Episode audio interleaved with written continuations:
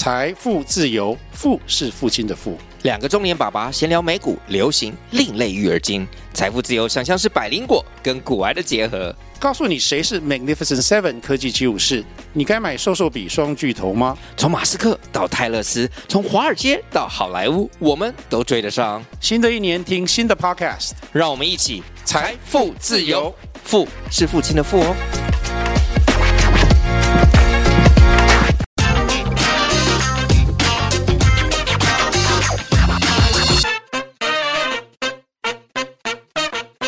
大家好，欢迎收听经济轻松聊，我是主持人黄静文。前阵子退休协会有调查，国人平均从四十三岁开始规划退休，预期要存一千万元才能够退休。如果换个角度看，是不是存到一千万就能够提早退休了呢？今天我们邀请到财经作家贤人老师，他在四十九岁的时候被迫提早退休，现在过了六年的退休生活。其实他一开始也和我们一样有些慌张，到现在却能够轻松的自在享受退休。就算历经了美洲贸易战、新冠肺炎，还有通膨危机，他的退休金依旧持续成长。让我们一起听听他是怎么规划他的退休账户的。贤仁老师好，今晚好，观众朋友好。那简仁老师，我们先先聊聊你自己的职业好了。嗯，你是不是在一个就是非自愿的情况下才登出职场的，算是提早你的退休的路程？嗯，对啊，就是我大概就是在呃职场的呃大概二十几年时间，其实算都蛮顺利的。然后甚至可能是说跑得比别人快，结果那个最后就会踢到一个铁板这样子。就是呃到我。退休的前一年，这等于是我其实应该说我的薪水就是呃，已经踏到我们天花板组织里面的天花板，可能就是再下来也不知道怎么再帮我调薪了这样子。所以后来那一阵子就开始觉得说，哎，这个工作呃其实不是很顺利这样子。嗯，那在一个契机底下，我我听到我的朋友他们就是可能人资在讨论这个有关于降降薪的事情，那我就跟朋友说，那你帮我跟人资说好了，我也跟你一样这样子。所以那时候我们就在那个情况底下，就后来就决定离开职场。嗯嗯嗯。但其实要离开职场，真的算是一个、嗯、呃蛮大的挑战。这跟你原本预期的退休年龄呃有差距吗？或者是？嗯，对。其实我以前就是还算蛮喜欢工作，然后我都没有想过说有一天会这么早就呃提早退休。嗯、那其实我退休以后，我自己在想说。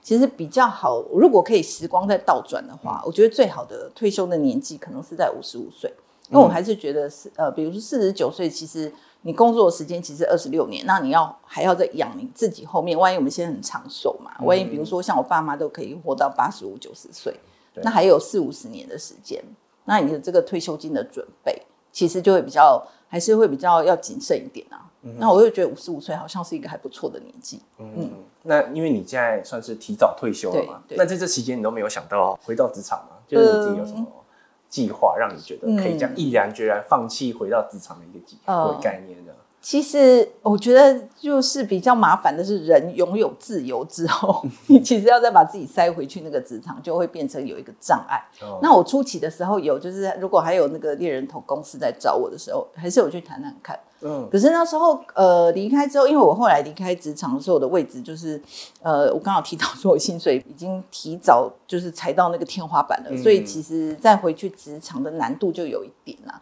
那当然也不是不可能啊，就是像我有朋友，他们也会呃，比如说后来离开职场之后再找工作，因为大概花了大概三年的时间，然后可以找到跟他原来的工作差不多的薪水，嗯、可能就是要等比较久了。然后那时候我可能就是后来开始写部落格嘛，就做那个，然后做的还有一点投入这样子，很多人看，没有，然后所以后来就会想说。啊，好吧，也有有也有一件事，一些事在做，然后后来就算一算我的退休金，然后就觉得说，哎，好像也还可以这样。老师讲到一个关键，就是他算了，他算了，退休金觉得 还 OK，那我们就来问老师，就是您自己的退休金的规划是怎么样去安排，让你可以这样义无反顾的直接登出职场的？其实那时候我没有去算过，就是我离开的那时候，我决定要离开的时候，我没去算过。那是变成是我退休以后才开始觉得很紧张。嗯，然后这也是为什么后来我开始做这个部落格，就是把我一边就是研究那些东西、那些心得写在我我的那个部落格的文章上。然后那时候我就看到一个那个美国的这个四 percent 法则，然后我就我就用那个去控制我的这个消费跟。呃我的这个投资理财，我就发现投资理财其实蛮重要的，而且必须一定要去做这样子。你原本的投资规划其实没有那么没有直接规划到退休的。没有，我以前就是会，我们都会在以前在金融业，我们都会定期定额去投资那个基金。然后只是那时候没有去，比如说我没有去想过说，哎，有一天要退休，到底要准备多少退休金？然后我的这个投资理财应该要怎么去做？消费控制，我一年大概可以花多少钱？嗯我我以前都没算过，只是就是反正这种就是现在应该，如果离退休还很久，应该大部分也会这样。对啊，就是就是先有薪资花花的自己开心，以后再把剩下的钱存下来。对哦，我以前是，但是我以前做的比较好的是，我会先算好我这个月可能花多少钱，剩下的我都把它拿去定期定额。哦，对对，就是其实很早期就有定期定额习惯这样。嗯，那。我们想问的就是，刚刚提到一个很重要，就是四趴法则，用四趴去推估，就是你自己的退休金需要存多少。那这个是什么样的概念？可以先帮我们分享一下吗？是，像比如说现在很多的这个调查啦，都会说我们大概嗯需要的退休金大概是，比如说一千一千多万，比较常听到这样子。对，那呃，你刚才好像有整到一个表格，就是其实呃目前呢。就是根据退休协会的一个调查，其实大部分的国人他是在四十三岁才开始准备自己的退休计划，因为毕竟可能大家以前还要去养还车贷、还房贷，那甚至还要养小孩。那其实想到自己的时候，其实已经到四三四十三岁左右了。那他们预计退休年龄虽然是六十岁，但他们那时候要准备的平均退休金，大部分都要等到一千多万这样，一千万左右这样。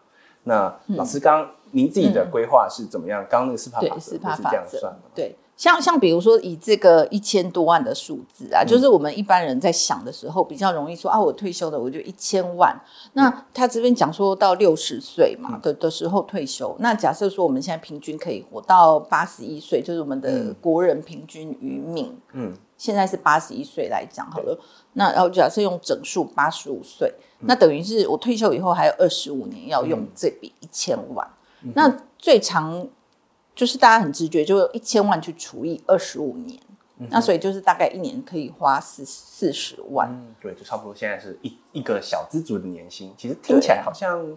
好像还可以，但是这个的问题是在于说，嗯，可能等到我就是未来我二十五年后到八十五岁的时候，这个四十万它可能已经不已经没有价值四十万了，因为有通货膨胀的问题。对，没错。对，它到时候可能也也许只剩下七七成八成的这个价值这样子。嗯嗯、那那是不是变成我要去想说，我就花到越老的时候，就是我要越节省？因为我的那个钱就越来越薄了，这样子，嗯、所以这个这个就会是一个问题。嗯、那所以我后来就看到这个四 percent 法则，嗯、那它就是有考虑到通货膨胀。嗯、比如说我一样就是这个一千万，然后我用四 percent 法则的话，就是我第一年的时候我可以花四十万，就一千乘以四 percent，就是可以花四十万的钱。嗯、但是第二年的时候呢，我就可以呃依照通货膨胀，现在一般平均会讲是两个 percent 这样子。嗯所以大概就是四十万，再乘以两个 percent，就是大概可以第二年就可以再多花八千八千块。嗯嗯，然后再。以此类推，以后每年都可以再用通货膨胀率的两个 percent 去增加我的可以消费的金额。嗯，所以像像比如说我们现在看到什么东西都变贵啦，如果我说一样都每年都只能花四十万，那我不是那个饭要吃越吃越少嘛？然后那个菜越老越对，自助餐去点的时候就只能从三样变成点两样或一样菜这样子。嗯、所以就是要依照这个通货膨胀去调高我退休以后的生活消费，就是四 percent 法则第一个概念。嗯然后它的第二个概念就是说，那我要能够让我的钱还可以就是提高，逐年提高，那我势必我的投呃这笔退休金要去做投资理财，要不然我如果都不做，像比如我有人问说，哎，那我一千万可不可以退休？这个问题就要看那你有没有做投资理财。如果说你没有的话，其实一千万就。比如说你四十做五十就退休的话，其实是不可能的事情嘛。啊、嗯哼呃，所以它这个四 percent 法则背后的这个投资报酬率，它是假设你要到六到七个 percent。嗯嗯，那至少要打败，同时打败这个四 percent 法则，而且还要打败通膨这样。对对，对所以六到七个 percent 的投资报酬率会是比较保险的。是。那您自己在规划的时候，也是以这个方向去做配置？对，对。后来我就这样，但是因为我自己在投资理财的部分是就会比较保守一点啦、啊，嗯、因为我自己的个性，然后退休以后其实会变得蛮比较小心，嗯、所以我后来就觉得说，而且我又比较早退休，所以我如果直接用四 percent 法则，其实可能会有一点太积极。我如果一千万就花了四十万，嗯，所以后来就我把它调整变成，比如说假设我一千万，我就会只花三十万，第一年、嗯、用三十万做起步。后面再慢慢的去调高，嗯、那那这样子的话，我的投资报酬率就不用到六到七个 percent，、可能可以稍微少一点，五、嗯、到六个 percent，可能我就可以过关。嗯哼嗯嗯，了解。所以就是刚刚的概念，其实就是利用这个退休的四 percent 的退休法则去推估我们的未来的花费，对。那再想办法用我们投资的获利，不管是股息也好，或者是资本利得也好，去 cover 掉这个。可能未来逐年提高的一个，不管是退休金，或者是你自己的各种费用。对，那你自己退休以后，有感觉到花费比想象中的高吗？或者是你自己的退休生活目前过得怎么样？有啊，我就刚刚退休的时候，我觉得我应该是有一点这个金钱焦虑症。比如说，我会到咖啡店坐一整天，我可以只花七十块，就是先点一个那个早餐，就在那边坐一整天，是连冷气费都要省这样。对，然后也不用在家，对，夏天的时候就可以省。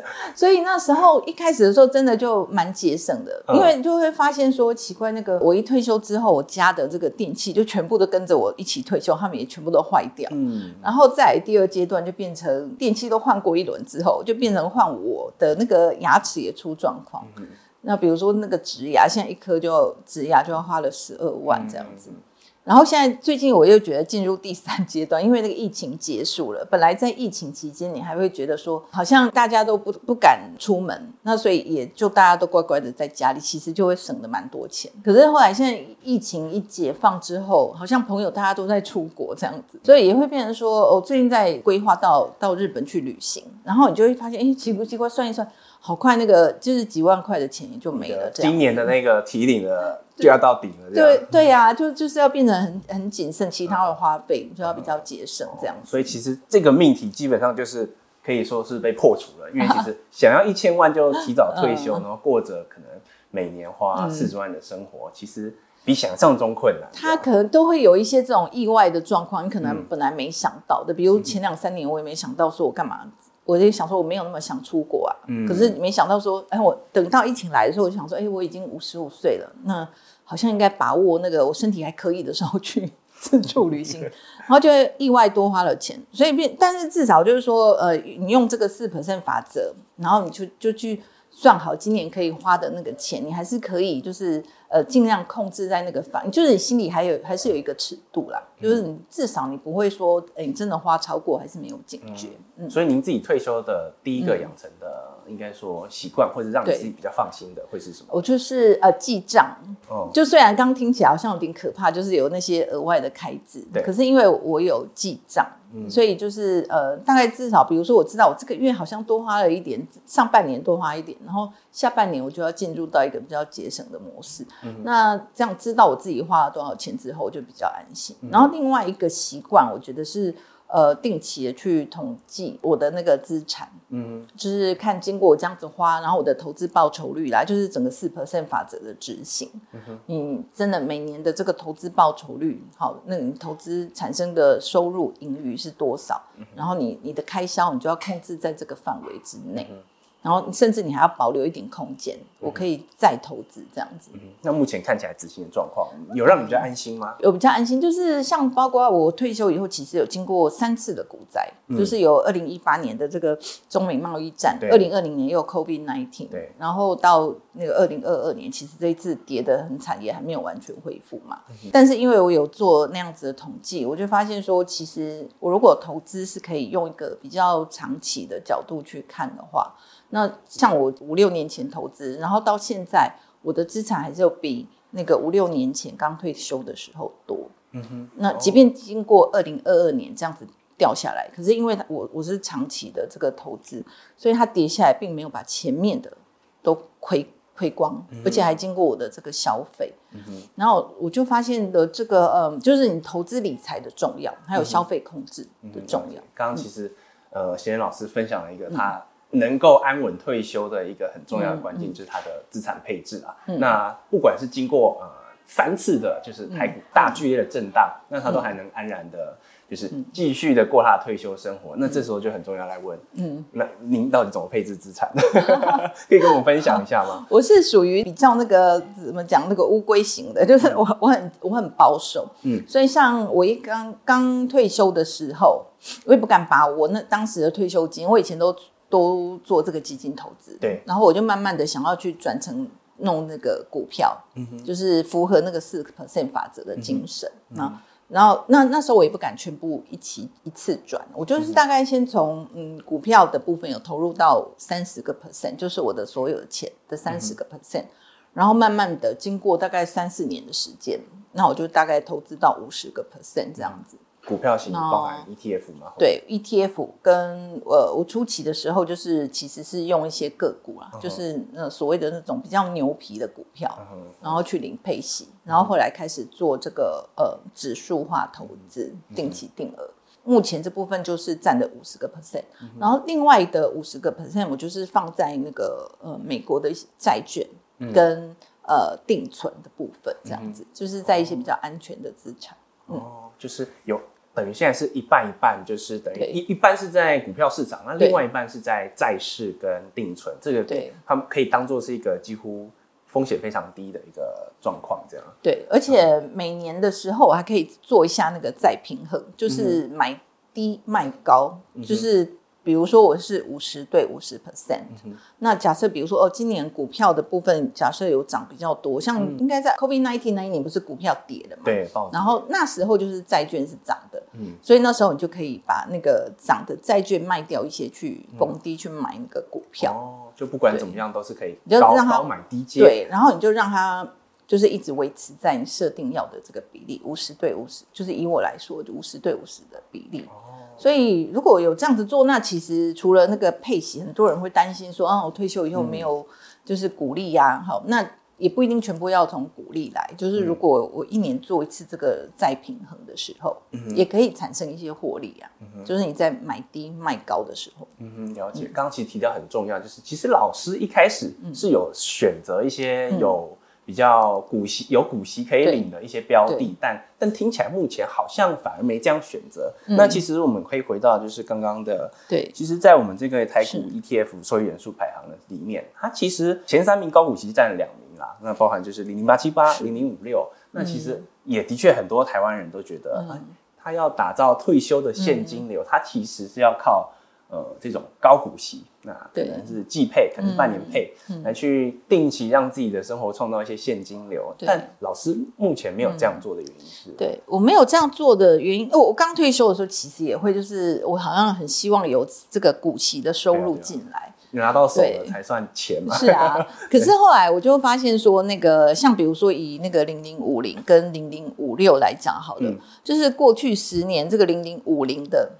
这个平均的年化报酬，其实它可以到十个 percent 以上。嗯哦、对，那如果以零零五六的话，它大概就是在六六个 percent 上下这样子。嗯、所以它以它的这个总报酬，虽然零零五六配息比较高，嗯，可是它的总报酬是没有像零零五零表现这么好。那我刚才讲到，我要用这个四 percent 法则，因为我要达到我的投资报酬率的目标。嗯、所以这时候，如果我把我的钱全部都拿去做这个高股息，因为配息高。可是反而我其实就达不到我的投资报酬率的目标。嗯，就是要是有一年没有到六 percent 这么好的话，尤其是今年其实很多金融股因为一些是状况，所以它的配息可能减损，对，那就会影响到我们的退休的现金。对啊，因为因为像比如说零零五六，假设它平均报酬率是六 percent，嗯，那因为我又不是全部的钱都放股票嘛，嗯，因为我退休我有五十五岁，对，我大概可以放一半。的钱在股市里面、嗯、啊，不然那股灾来的时候，我可能会睡不着觉这样子。所以，那如果说呃，我我用五六去的话，等于他我让让他这样子加权跟定存加权平均的这个投资报酬率，其实就达不到，比如说五六个 percent 呢。嗯，因为我还有一一些钱放在就是报酬率很低的地方。哦、嗯，就是包含刚刚提到的定存，对还有就是债券，债券不一定会有这么高的，就是嗯总报酬这样。对，所以我我后来就是。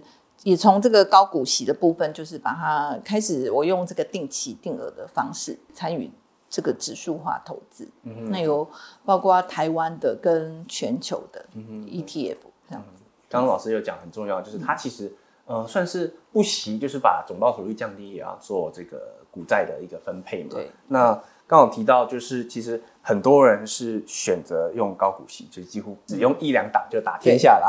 不管是零零五零或是零零五六也好。嗯嗯、那您自己没有选择这么做的原因是，是因为大家都会说，哎、嗯。欸大盘会倒，那台湾也差不多要倒了。那我看何不何不这样？何不直接单压一档零零五零？其实也还算听起来算稳定，也蛮逻合逻辑。你自己不这样做的原因是？嗯、应该是其其实应该是以这个年纪来说，比如说你们还年轻，嗯、你可能不觉得把它全部 all in 在股市里面一两档好 ETF 里面有什么有什么问题？因为你还有工作收入嘛。嗯。那可是等到我退休以后。比如说去年那个零零五零，它也可以跌到二十几 percent 这样子。啊、那其实那当下其实很多人心情会很不好。如果你是把那个全部的资钱全部都投资在股市里面，嗯、所以呃，这我觉得是个人的这个选择啦。第一，嗯、第一个当然我们讲资产配置的时候，最常讲就是用你的年龄，嗯，就是比如说你用一百一十去减你的年龄，那我一百一十减我五十五岁，其实我就差不多。